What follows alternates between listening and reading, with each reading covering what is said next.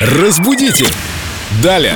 Все мы знаем, что Лена Денисова у нас много читает, и часто во время чтения у нее возникают вопросы к нашему культурологу и знатоку русского языка Виктории Поляковой. К счастью, Вика с нами в студии, и Лена теперь может задать свои вопросы. Вика, привет. Привет. Читаю книгу о пубертате. Как к нему подготовиться? Давайте сначала поясним для тех, кто не знает, что такое пубертат.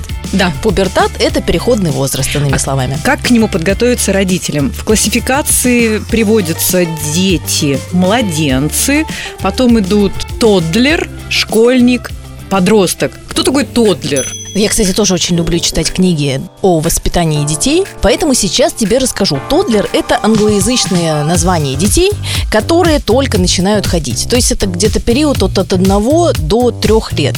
И вообще в России придумывали аналогичное, синонимичное слово «ходунок», но что-то вот оно не прижилось у нас, поэтому «тодлер» пишут в книгах. Слишком, наверное, напоминает ходок. Ну, уж не знаю, что оно им напоминало, но как-то не вошло оно в наш обиход. А почему ты читаешь книги о воспитании детей? А почему ты готовишься к пубертатному периоду, Лена?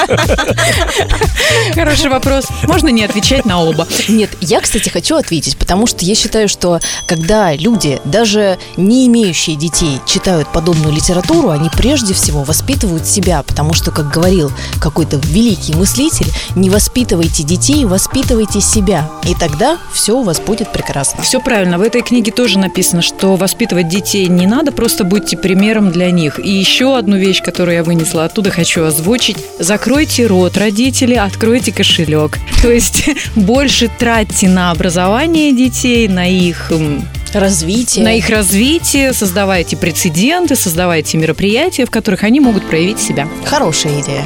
Где были эти книжки, когда я рос? Вот-вот, у меня те же мысли. Ой, да. Разбудите! Далее!